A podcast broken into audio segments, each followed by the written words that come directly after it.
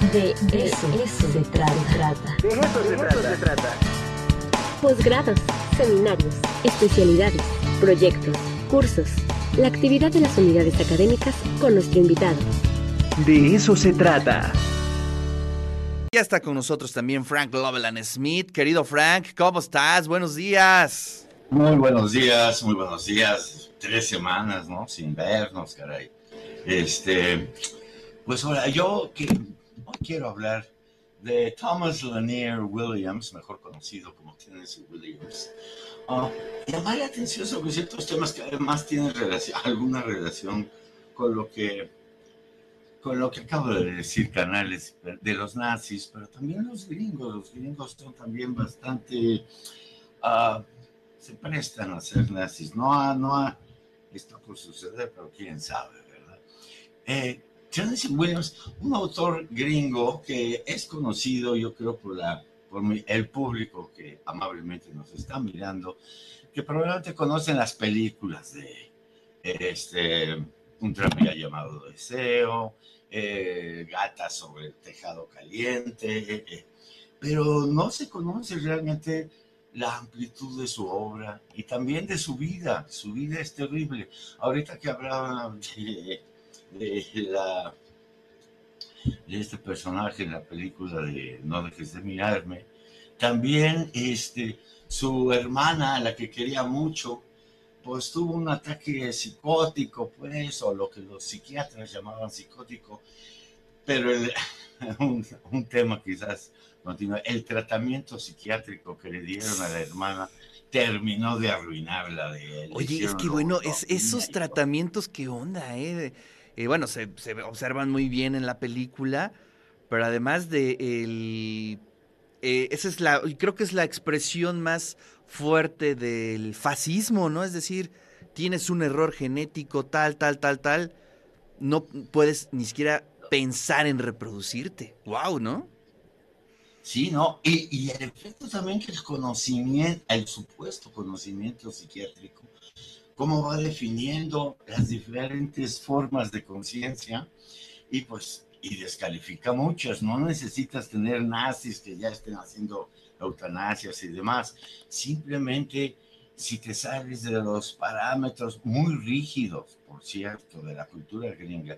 La cultura gringa te propone que para ser sano tienes que ser seguro de ti mismo, tener objetivos, ir y estar seguro de lo que sabes lo cual se refleja muy bien, por ejemplo, en el personaje de Big Daddy, del papá en la, en la, gata sobre el tejado caliente, que es, es, terrible y que tiene mucho que ver con el padre de Tennessee Williams.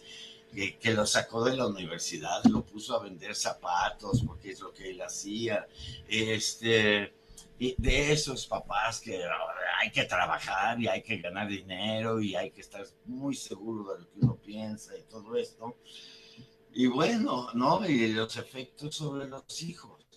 Eh, para que nada más haya visto las películas, le, sí le quiero subrayar que Hollywood censuraba feamente la homosexualidad y fue censurada en esas películas. En el caso de un tranvía llamado Deseo, pues no es tanto, eh, no es un tema central de la obra, pero en el caso de Gata sobre el tejado caliente es fundamental. Este, el problema del hijo es homosexualidad reprimida, terrible, de esos homosexuales latentes que si tú les dices, oye, no serás maricón tú, ¿qué te pasa, güey? ¿Cómo crees? Mi madre. Y dices, ay, pues creo que sí, creo que sí. Pero yo quería llamar la atención también sobre la infinidad de obras de teatro que escribió y también los cuentos, muchos de ellos después convertidos en obras de teatro. Pero por ejemplo, tiene un cuento que no se menciona jamás, nunca, y que a mí me encanta, y que no se menciona porque es un cuento que escribió por ahí de los 18 años, cuento juvenil, etcétera, que se llama Algo sobre Tolstoy. Y la historia dibuja todos los temas que van a obsesionar a, a Tennessee Williams. Se, se trata de un matrimonio entre un judío, un joven judío, muy dedicado a la lectura, muy, muy pasivo, tranquilo, pero que se enamora perdidamente de una mujer, hambre, desmadrosa, que quiere vivir, que quiere de acá y allá. Y bueno, como puede predecirse, ¿verdad? La relación de esposo y esposa termina por ser un desastre y ella lo abandona un día, lo deja ahí. Y este joven se el shock que le da el abandono, porque de veras amaba a esta mujer, lo vuelve un tanto loco, lo vuelve una persona que se clava en los libros, en las lecturas y pierde contacto con la realidad. Y al final del cuento regresa esta mujer arrepentidísima, se da cuenta que, bueno, que su verdadera relación, que quien realmente la amó fue este hombre, y llega y pues lo ve medio raro, este, y, y, ella le dice, no, no decide hablarle directamente, regresé, te amo, no. Dice, bueno, ah, es que ando buscando un libro. Sí, dígame, ¿cuál libro?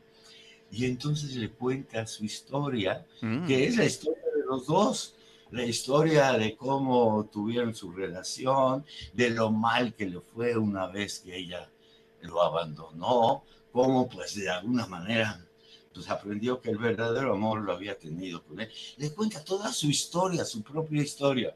Y al final este, le dice, bueno, sí, este, recuerda esa historia, la conoce. Y él le dice, sí, me suena a algo de Tolstoy. Y ahí se... Qué maravilla, ¿eh? Es una historia maravillosa, nadie la menciona, como es un ¿Cómo, cómo se llama el cuento, este, Frank?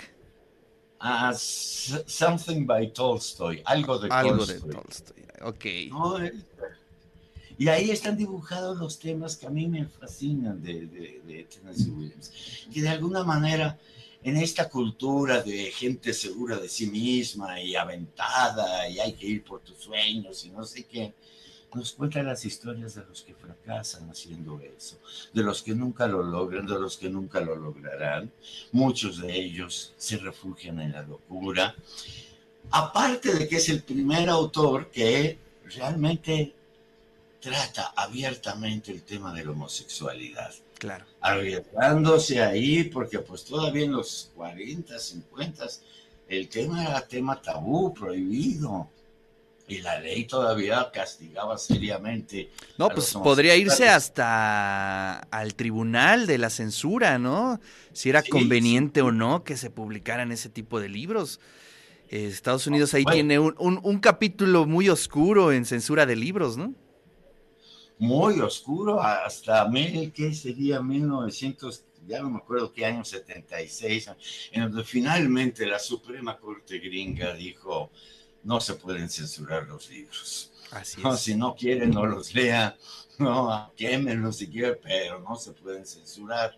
Esto tuvo que ver, ¿no? Ya no me acuerdo, con algún autor de la Beat Generation. Con Ginsberg, quizá, ¿no? Ginsberg, con Ginsberg, ¿verdad?